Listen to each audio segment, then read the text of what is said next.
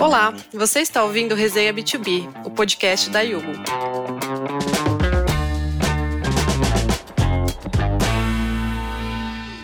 Olá, eu sou a Daniela Leite, do time de marketing da Yugo, e sou a host do Resenha B2B. No episódio de hoje, eu recebo a Patrícia Cato, que é gerente de Data Insights na Yugo, e o Leandro Pupi Nóbrega, que é Head de Product Operations na Belvo. A Patrícia tem uma ampla experiência no gerenciamento e coordenação de equipes multidisciplinares focadas em soluções de business intelligence, analytics e planning, utilizando tecnologias como Big Data. O Leandro tem mais de 10 anos de atuação na área de tecnologia. Atualmente, é o responsável pela operação da Belvo em toda a América Latina, além de ser embaixador do Open Finance Global Hub do Open Future World e membro do conselho do Open Banking Week. Pessoal, sejam muito bem-vindos ao nosso podcast. Obrigado pela participação de vocês. Queria que vocês contassem aqui para nossa audiência, complementassem aqui essa introdução sobre vocês e a relação de vocês com esse tema da personalização financeira, da análise de dados e do Open Finance. Bom, bacana. Primeiro agradecer, Hugo, pelo convite. Um imenso prazer poder participar desse podcast. Inclusive, tenho acompanhado aí os episódios muito bem feito, com várias pessoas aí, referências do mercado. Tem agregado muito valor para o compartilhamento de conhecimento dentro dessa comunidade. Bom, obrigado, Daniela. Também prazer, Patrícia, poder estar aqui ao seu lado, compartilhando um pouquinho. Como a Daniela falou, eu tenho um background de tecnologia dentro do Open Finance. Eu atuei em dois grandes bancos, a Caixa Econômica e o Banco do Brasil, onde eu tive a oportunidade de implementar o Open Banking no Banco do Brasil, a primeira fase dele, né? E logo em seguida eu vim pegar esse desafio aqui na Belvo de liderar o Product Operations na América Latina, onde a gente atua dentro do Open Finance, não só no Brasil, mas também no México, na Colômbia e estamos em expansão aí para mais dois países. Bom, sou entusiasta dessa área e fico muito feliz de, de poder bater esse papo aqui. Bom, eu sou a Patrícia. Obrigada, Dani, pelo convite, né, de participar do podcast. É um prazer também estar contigo aqui nesse podcast, Leandro, né, compartilhando um pouco do nosso conhecimento aí sobre o tema. Falando um pouquinho de mim, eu tenho mais de 10 anos aí de experiência em dados, né? Então eu comecei lá atrás, bem, eu tive a oportunidade de estagiar já em dados, desde então toda a minha carreira é em relação a dados, passei por grandes multinacionais, né, cooperativas também grandes, por exemplo, a AstraZeneca, a Alelo, né, que é meio de pagamento, a Cadif, que é seguradora. Antes de estar na Yugo, fiz uma passagem breve aí para um grande varejista, né, a GPA, e hoje agora estou aqui na Yugo, compartilhando um pouco aí com vocês a minha experiência toda nessa jornada de dados aí. Ótimo, obrigada. Bom, vamos para o nosso tema, então. A gente vai falar hoje de personalização financeira a partir do uso dos dados dos clientes, né? Então, não é segredo para ninguém que a gente está vivendo uma era em que, como clientes, somos cada vez mais conectados, imediatistas, ansiosos em relação ao atendimento que a gente recebe nos lugares, né?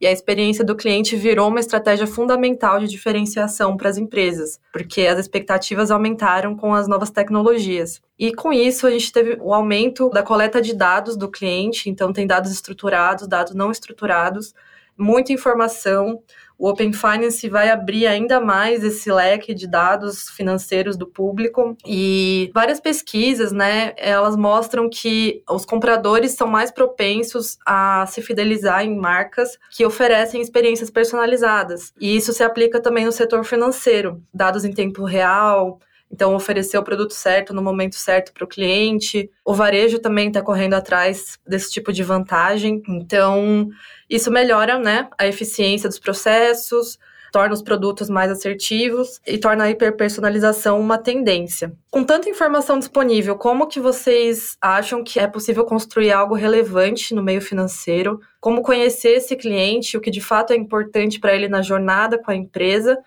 E aí, depois, se vocês puderem dar alguns exemplos da aplicação da personalização nesse setor, como ela pode ajudar as fintechs e o varejo a serem assertivos com essa estratégia de dados? Muito boa pergunta, Daniela. Se você me permite aqui iniciar, eu costumo dizer até no curso que eu falo de Open Finance para os meus alunos, antigamente, quer dizer, atualmente também, eu vou lá e, por exemplo, quero fazer um financiamento imobiliário.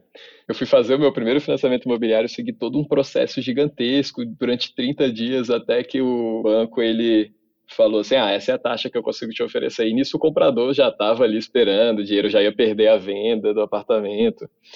Enfim, eu tive que aceitar aquela situação e nem cogitei ir para outra instituição seguir todo esse processo de um financiamento imobiliário. Se os bancos tivessem acesso aos meus dados desde o início, desde o dia 1, digamos assim, que eu iniciei o processo, eles poderiam já pegar esses dados e me dar a oferta e eu poderia escolher a melhor taxa ali de acordo com o meu contexto de vida. Seguindo um pouquinho esse exemplo, eu vejo que é muito relevante as instituições Digo isso não só do escopo financeiro, tá? É num escopo muito maior. Ter acesso a esses dados beneficia muito o cliente porque você conhece o contexto de vida e de imediato você consegue oferecer ali uma proposta e, consequentemente, o cliente consegue ter uma decisão financeira mais inteligente, que inclusive foi um dos itens mais impactados no Reino Unido pós-lançamento do Open Banking lá. Foi a decisão financeira inteligente por parte do cliente final. Esse é um exemplo. E indo um pouco mais além até, eu dou um outro exemplo que é, por exemplo, vou comprar um carro seminovo numa loja, eu tenho uma carta de consórcio que eu fui contemplado na instituição, eu tenho que ir num cartório fazer uma transferência do veículo para o meu nome. E pensando no compartilhamento de dados e nessa informação toda disponível, imagina só com o meu consentimento. Afinal, a gente está falando aqui de um ecossistema baseado em consentimento, onde eu preciso comprovar que eu sou eu. Eles pudessem, em um clique ali, puxar a carta de crédito para a loja que me vendeu o carro, a loja que me vendeu o carro já conecta com o departamento de trânsito e faz a transferência do veículo com o meu consentimento, e eu saio de lá com o carro então, eu vejo a informação disponível muito a favor do cliente nesses exemplos e vai muito além. É, em relação às empresas, por exemplo, fazer o uso dessas informações, né, que seria a personalização né, do produto ou do serviço que a gente tem a oferecer para o cliente, vai ser um desafio grande. Com, por exemplo, nessa questão do Open Banking, a informação do cliente vai ser igual para todos os players. O desafio maior vai ser como cada uma das empresas vai trabalhar essa informação para aproximar mais o produto do cliente, para tornar mais atrativo, né, o produto a oferecer para o cliente. Por exemplo, nesse exemplo que o Leandro estava falando, né, do financiamento. Eu também fui da mesma época, tá, Leandro? O que, que dificultava para a gente buscar outros bancos, né? Além do que era fornecido no momento lá da gente assinar o contrato. É esse processo ser muito lento, né? Então a gente tinha que entrar com um monte de documento, esperar a análise do banco e tal. Então, para a gente partir para um outro banco para fazer um comparativo, era um trabalho enorme. Eu acho que agora com o Open Bank existe uma inversão. Então, a gente passa o seu centro e os bancos, eles têm o trabalho de buscar a melhor proposta para que a gente possa escolher ele, por exemplo, você entendeu? Antes a gente era muito direcionado porque a parte burocrática do processo era muito grande. Então, você começar todo esse processo com outro banco demorava um montão. Então, com o, Open Bank, a gente inverte o jogo. Então, o desafio maior, e aí acho que até um pouco em linha da pergunta que você fez aqui sobre a personalização, né, vem muito de encontro disso. E a personalização, por exemplo, eu acho que é muito importante, porque eu me vendo como cliente agora, tá? Economizar tempo, hoje em dia, né, nosso tempo é muito escasso, a gente tem várias coisas para fazer. Então, quanto mais é, economizar o tempo do meu cliente, mais fácil eu vou conseguir chegar nele mais rápido. Uhum. Então, a personalização facilita a chegada no cliente e a decisão dele. Quanto mais aproximado a gente chegar do cliente, da necessidade dele, a probabilidade dele fechar com a gente é muito maior. Então, que eu acho que vai um pouco dos benefícios da personalização a partir de dados. É interessante também, só complementando aí que a Patrícia falou que ela falou que o jogo inverteu, e eu concordo muito nisso, inclusive na definição dos modelos de negócio das empresas, né? Então pensa assim, se nós três aqui tivéssemos, cada um, a gente fosse uma empresa aqui no Brasil e só tivéssemos nós. Ou seja, o banco, tínhamos cinco grandes bancos aqui no Brasil que ofereciam esse, esse serviço. Uhum. Qualquer regra que eles fossem criar, eles iam ter clientes, porque os clientes não têm para onde escapar, é aquelas cinco opções. Uma vez que vem outras empresas, então o Banco Central fomentando a competitividade com o sistema financeiro aberto, incluindo outras empresas que buscam, por exemplo, fazer um financiamento imobiliário em três cliques, o cliente começa a falar, não, não vou mais naquele banco onde aquele processo é daquele jeito. O que a gente ouve muito falar, né, do cliente no centro para definir um modelo de negócio. Porque agora os bancos não podem criar qualquer negócio sabendo que eles vão utilizar. A população, o jogo inverteu, como a Patrícia falou, ela tem uma referência completamente diferente do poder do dado que ela tem na mão. Justamente, né? O empoderamento do cliente aí a partir do Open Banking, do Open Finance, vai mudar todo esse jogo e talvez também tornar os serviços mais acessíveis, né, também para o consumidor final, porque, nem vocês falaram, o monopólio anterior dos bancos, o oligopólio, ele também encarecia um pouco os produtos financeiros, né, e agora talvez se torne um pouco mais democrático as taxas, os preços praticados. Vamos ver, né? As expectativas são boas.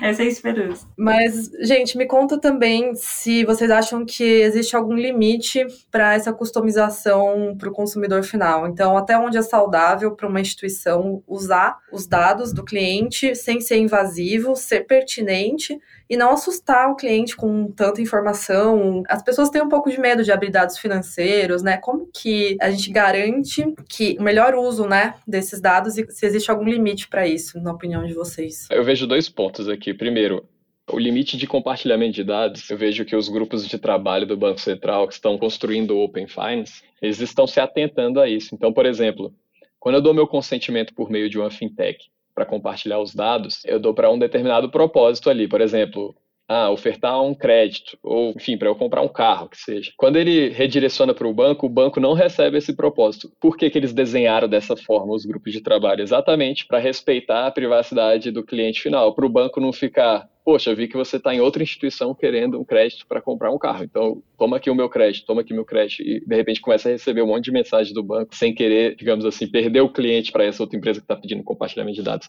Então, uma coisa é o GT se preocupando com isso, que eu acho muito interessante. Então, dentro do fluxo de consentimento, eles estão preocupados com isso. Um outro ponto que me assusta, assim, e acho que vai ser o maior desafio nesse mundo de Open Data, que é a ética moral, assim, dentro de cada país com, com a informação, né? A gente vê muito isso na inteligência artificial, mas pensa também aqui no mundo financeiro, incluindo seguros. Então, por exemplo, você vai querer ali um seguro saúde e você nasceu com alguma doença específica e tudo mais.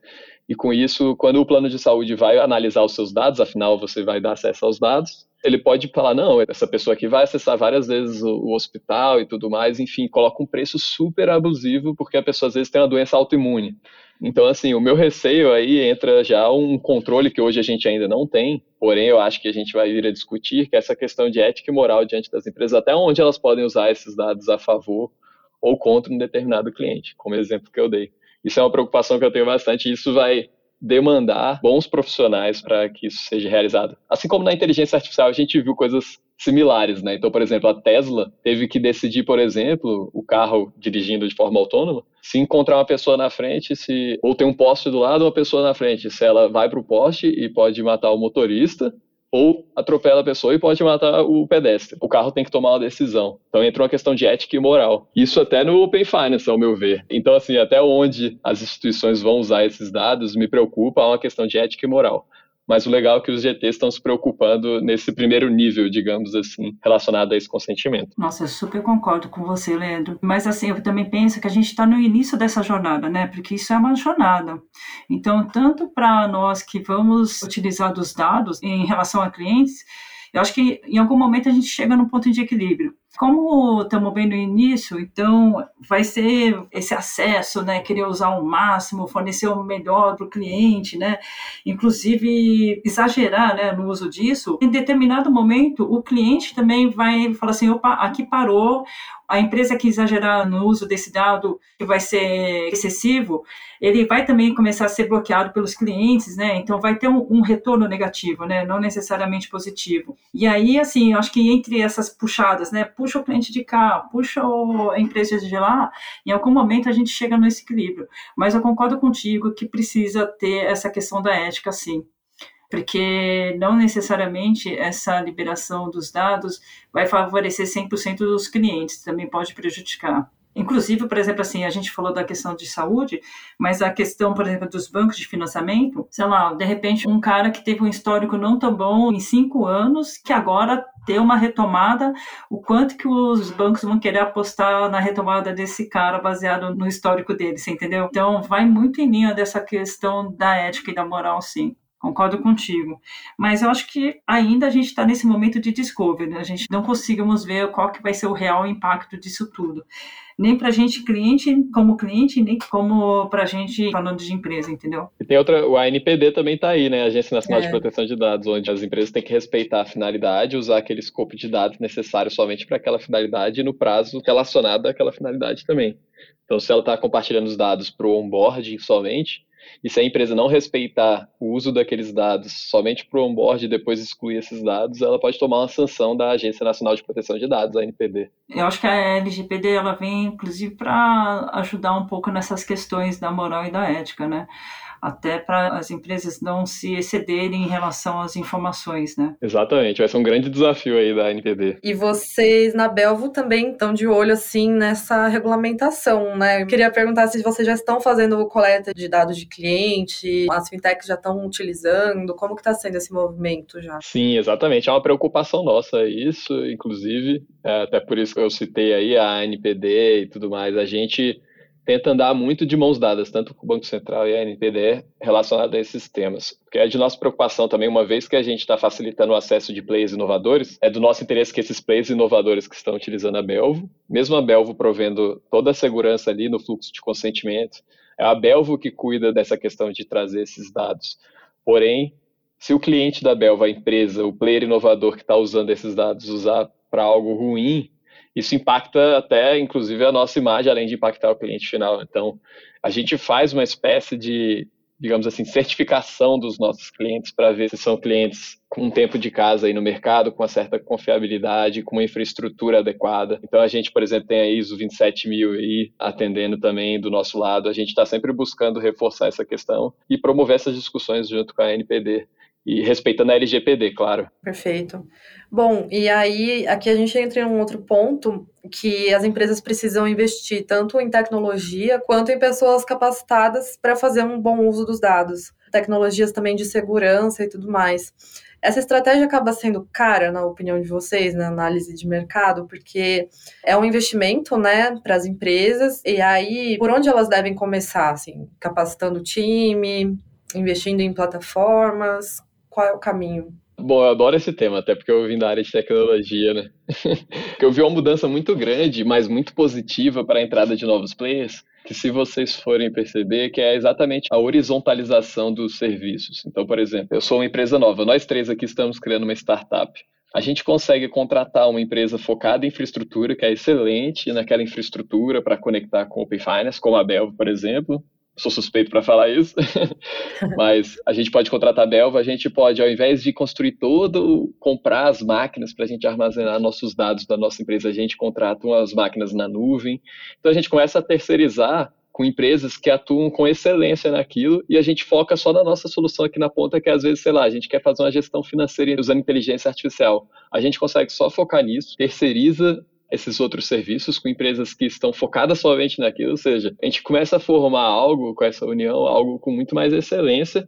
E outra, essas empresas, a maioria delas, você utiliza de acordo com a sua demanda. Então, se a gente usar uma máquina hoje para processamento de dados, a gente vai pagar por uma máquina para processamento de dados. Amanhã, se a gente passar para duas, a gente paga por duas. Então, a gente vai escalando o nosso negócio, pagando proporcional para essas empresas que estão nos auxiliando e assim a gente consegue ser excelente naquilo que a gente se propôs a fazer. Então eu vejo que é caro investir nas tecnologias. Ao meu ver, hoje está muito mais acessível que antigamente que eu tinha que fazer uma casinha de máquinas em casa aqui para processar todos os meus dados. E isso dá oportunidade para a gente iniciar um novo negócio, validar um novo negócio. Se não der certo, desliga as máquinas que a gente estava utilizando, deixa de pagar e acabou. Mas isso não quer dizer que seja barato. Está mais acessível, mas não é barato. Porque assim, você guardar, trabalhar o dado precisa de uma infraestrutura, né? Antes a gente falava assim, ah, o que é grandes dados? A gente estava falando assim, ah, a base de 50, 1 terabytes é gigante. Hoje, 1 terabyte não é nada. Né? Então, assim, mas para você guardar e trabalhar essas informações, você precisa de máquinas potentes, você precisa de processamento, né? Você precisa de tecnologia que suporte esse tipo de análise, né? E mesmo com esses modelos, né, o SaaS, MAS, que facilita a nossa vida, existe um custo. Tá? Então, tem um custo para que você comece pequeno ou para que você, quando você já está no tamanho médio ou quando você está no tamanho grandão. Mas existe um custo. tá? Ele não necessariamente ele é barato em relação ao on-premise, por exemplo, que era quando a gente tinha as máquinas internas, tá? Então tudo depende de como a gente usa todo esse arcabouço aí de soluções e tecnologias, que vai um pouco em linha também com essa questão da pergunta sobre ter pessoas capacitadas. Então, o que, que equilibra essas contas, né? Ter pessoas capacitadas que sabem usar o dado, né, e sabem utilizar esse tipo de ambiente, porque se você não põe pessoas capacitadas para trabalhar essas informações, aí a brincadeira fica muito cara. Quando você vai buscar assim, ah, você quer Imagina assim, você tem uma base de dados aí com 50 bilhões de registros. Você pergunta, o que, que você quer dessa informação? Ah, eu quero tudo de tudo. Entendeu? A máquina tentando trabalhar tudo de tudo e a pessoa não sabe. É diferente quando uma pessoa fala assim, ó, eu vou lançar um produto, eu preciso saber dentro de um perfil de pessoas quantas pessoas eu tenho uma proporção na minha base de dados, por exemplo. Uhum. Entendeu? Então, são perguntas muito específicas que você faz que você tem respostas específicas. Porque, assim, para quem não sabe o que quer, qualquer coisa serve e tudo é possível, né? Então, onde que a gente chega nesse equilíbrio? É. A tecnologia ajuda, mas tem que ter pessoas capacitadas também, tá? Porque eu tive algumas experiências aí nessas minhas passagens por algumas empresas, assim, por não ter pessoas capacitadas, a conta, né, dessa brincadeira com a inteligência artificial, desse discovery com os dados, ficou excessivamente caro, né? Que fugia muitas vezes do budget estimado, tá? Então, precisa ter cuidado com isso. Principalmente na questão de balancear o que, você está oferecendo com o que você está pagando, né? Então, por exemplo, se o seu processamento custa X, você vai cobrar na ponta Y, a balança começa a pesar de um lado. Em um certo momento, durante a escalabilidade do seu negócio, você tem que começar a optar exatamente por criar um modelo híbrido, construir in-house, contratar uhum. terceiros. Interessante que a Patrícia falou também essa questão dos profissionais e que hoje está cada dia mais difícil encontrar bons profissionais disponíveis no mercado, né? Nossa, Leandro, acho que o nosso grande desafio nesse momento em relação a dados, tanto das pessoas que consomem, né, que vão fazer uso, quanto as pessoas que vão trabalhar esse dado para tornar os engenheiros de dados, nossa, tá Acho que é o nosso principal desafio agora, porque deu um, um, salto muito grande, né? Um pouco antes da pandemia, cinco anos atrás, a gente tinha muitas empresas que tinham esse olhar um pouco mais aprofundado, já sabia da importância dos dados, mas de cinco anos para cá, tem um salto gigantesco, né? Principalmente por conta da pandemia, as pessoas viram que assim a gente precisa personalizar né, o nosso produto em relação ao cliente. Como é que a gente chega nisso? Através de dados, a gente precisa conhecer o, o cliente. E aí, acho que não é mais um diferencial.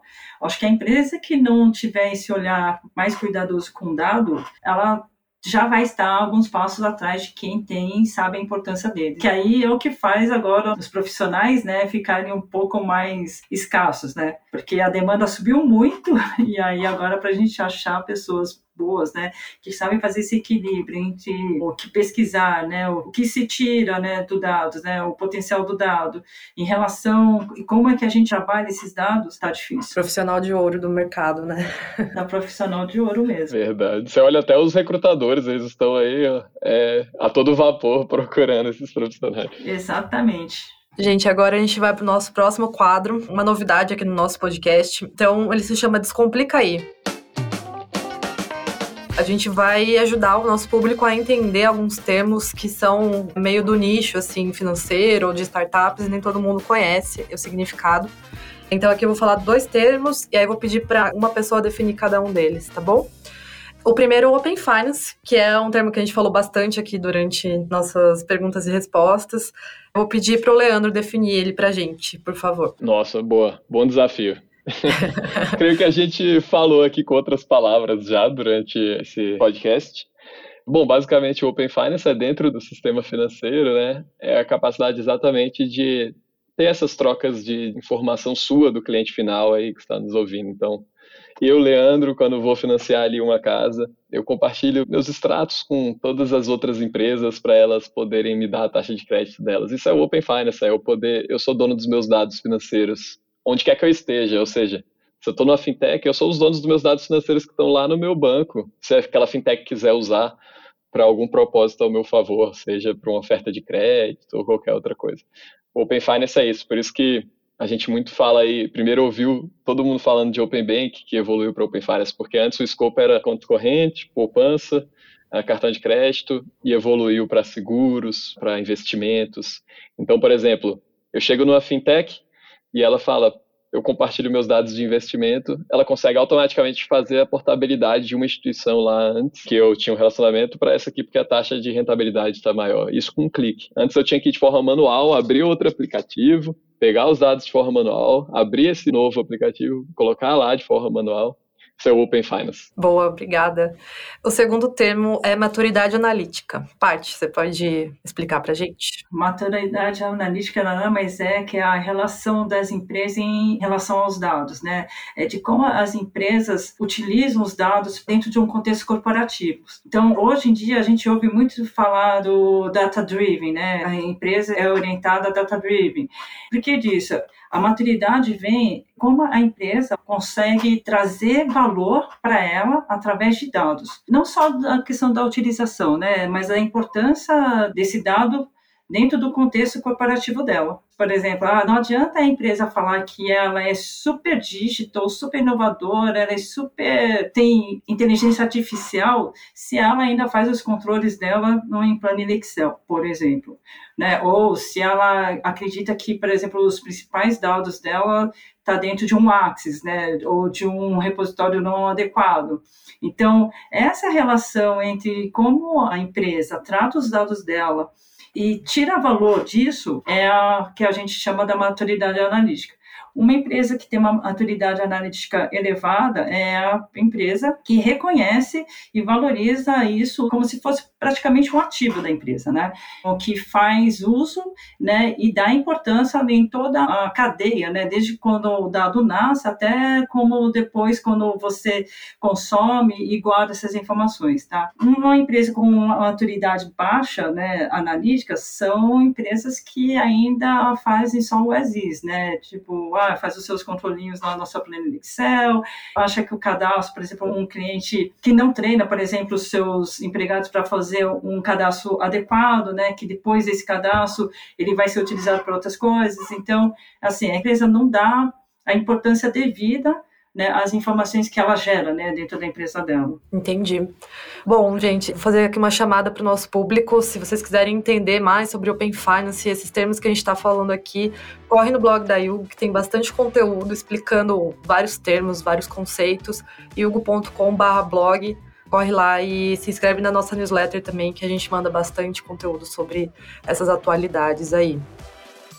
Nosso próximo quadro é o Resenha do Convidado, a ideia é abrir esse espaço aqui para vocês, nossos convidados, resenharem sobre alguma situação inusitada que vocês já tenham vivido envolvendo esse tema do nosso episódio, que é a personalização financeira. Pode ter sido uma experiência positiva, negativa, na vida pessoal ou profissional de vocês, que vocês possam compartilhar aqui com a gente. Ah, eu tenho um exemplo que é meio clichê, mas uma vez eu citei, a gente estava conversando e falando sobre. Estava me mudando e queria comprar um sofá, e eu falei sofá e começou a aparecer sofá em todo lugar que eu tinha, tinha acesso. No celular, na minha rede social e tudo é. mais. É. Enfim, alguém está nos escutando aqui nesse momento. Provavelmente agora com eu certeza. falei sofá alto, eu tenho o Google aqui na minha casa e com certeza já vai me dar propaganda. Então, esse é um exemplo cômico. E eu fico pensando, né? Fazendo um paralelo com o Open Finance, que eu acho interessante fazer dessa resenha aqui. A gente aceita vários termos, é só clicando na caixinha lá e assinando. Nesses termos lá, tá explícito que eles vão pegar esses dados, só que a gente nem lê esses termos na hora de registrar uma conta.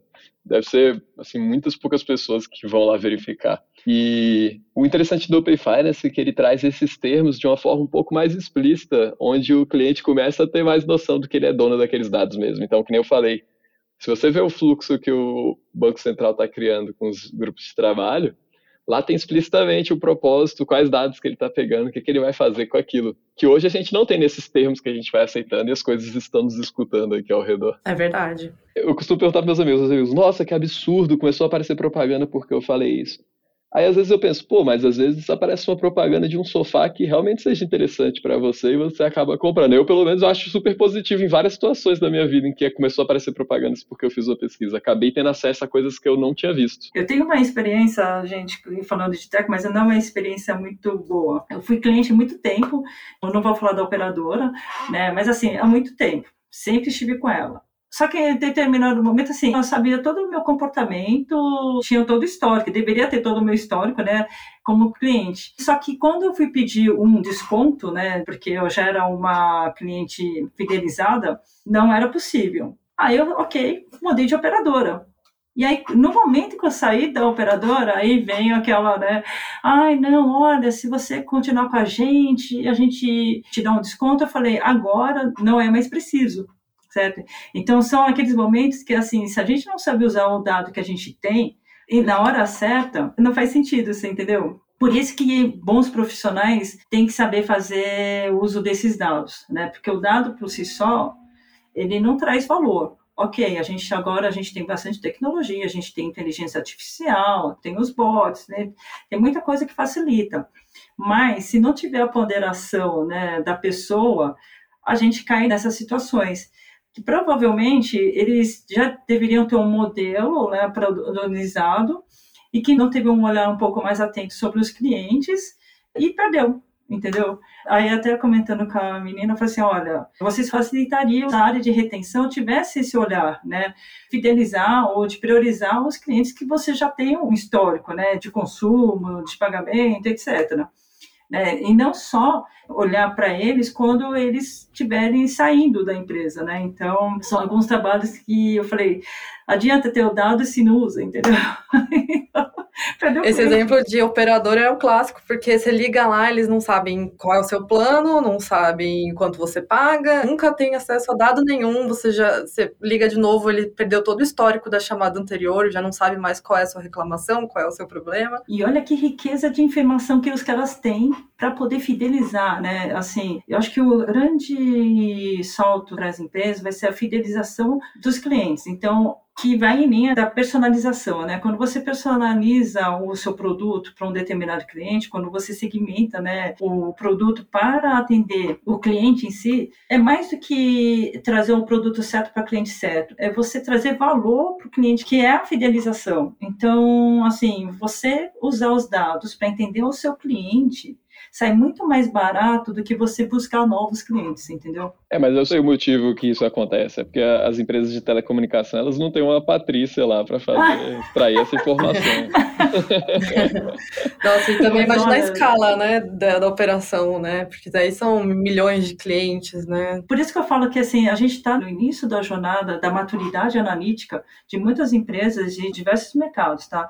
Eu acho que quem tem uma maturidade analítica melhor são as fintechs, né, são as tech que já nascem com esse approach, né, com esse conhecimento, mas, por exemplo, as empresas de varejo, né, a indústria de seguros, né, essas mais tradicionais ainda tem muita coisa para se desenvolver de fazer o uso, o melhor uso das informações que já estão com elas, entendeu? Inclusive foi a primeira coisa que aconteceu no Open Finance agora, foram, não sei se vocês testaram, mas as instituições já podem compartilhar os dados. Você vai lá, compartilha, você não vê nada acontecendo. Aí por trás dos bastidores eu tenho conversado com algumas instituições, aí eles a gente está recebendo todos esses dados, mas a gente ainda não sabe o que fazer com eles. A gente está pensando o que, que vai fazer com eles. Boa. Vamos nos encaminhando aqui para o nosso último quadro, que é o quadro ping-pong. Eu vou fazer uma pergunta rápida, aí vai uma pergunta para cada um também. A ideia é vocês responderem de uma forma curta para a gente se encaminhar para o fim. Bom, começando aqui com o Leandro. O cliente espera muito e oferece poucos dados? Creio que o cliente espera aquele contexto de vida que ele tem, o relacionado àquele contexto, e ele oferece os dados hoje um pouco mais do que o necessário para as instituições trabalharem. Porém, a gente tem exatamente essa questão das empresas ainda não conseguirem trabalhar a ponto de oferecer um, um serviço contextualizado para ele. Boa.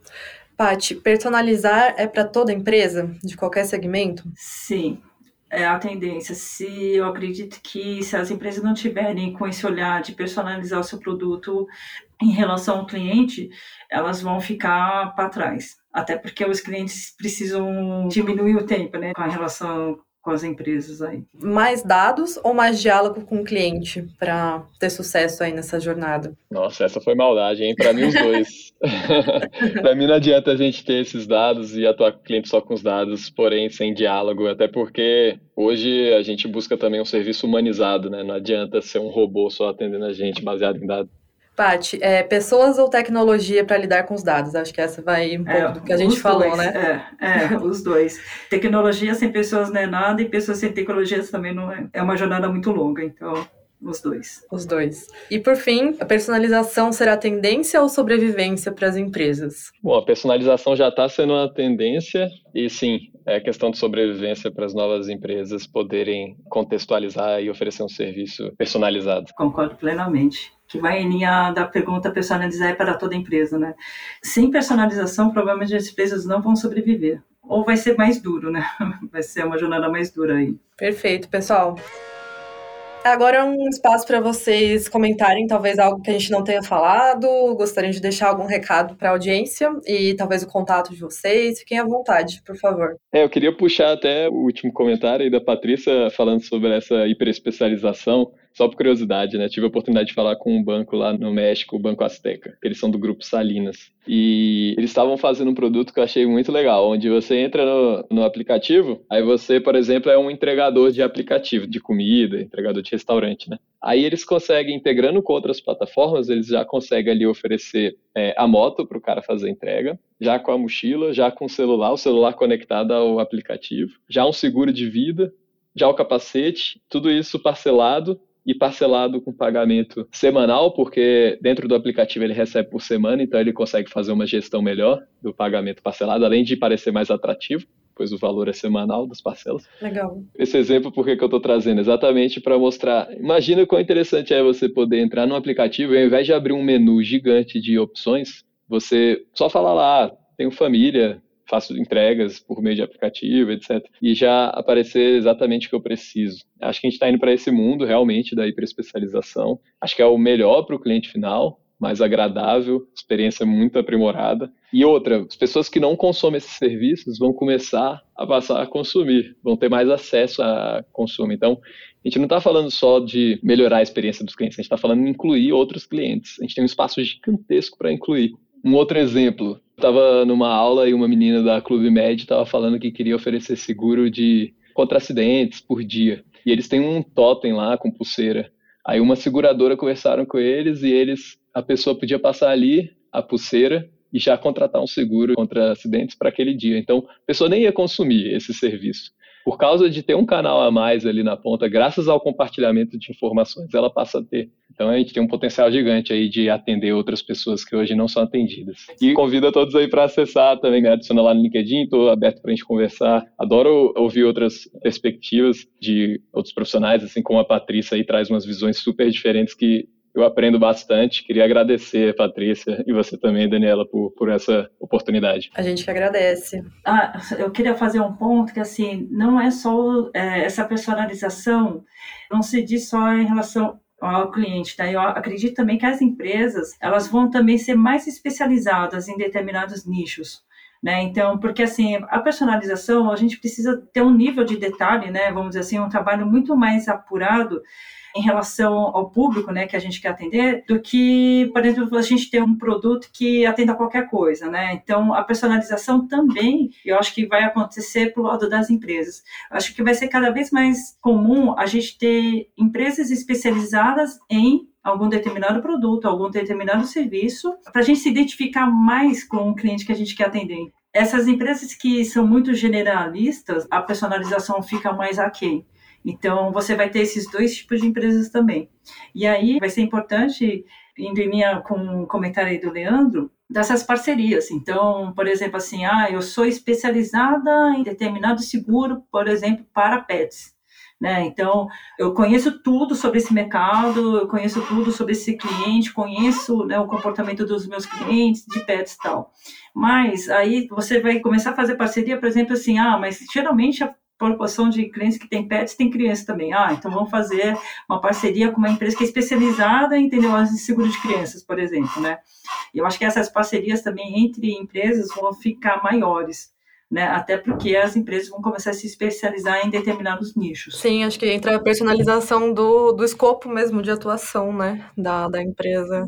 Porque quando a gente quer se especializar no cliente, o cliente também, o cliente tem que se enxergar na empresa, né? Então, eu acho que vai ser meio que um processo natural isso. É, a gente tem fintechs especializadas em caminhoneiros, por exemplo. Quem tiver curiosidade até pode ver lá, é a Target. Ela fez um banco digital para caminhoneiros, completamente especializado para esse público. Olha aí, grandes exemplos da personalização, né? E com isso, com a segmentação do público também, né? Que vai na necessidade, na dor dele, no que faz mais sentido para ele. É.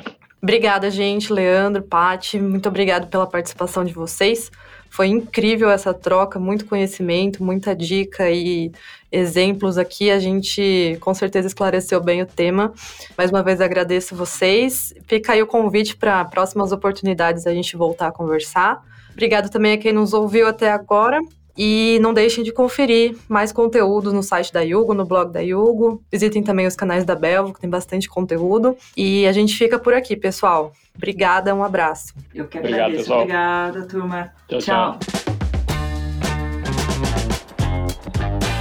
Esse foi o nosso episódio de hoje, mas a nossa resenha continua. Acesse o blog da Yugo e aproveite nossos conteúdos para potencializar a sua empresa.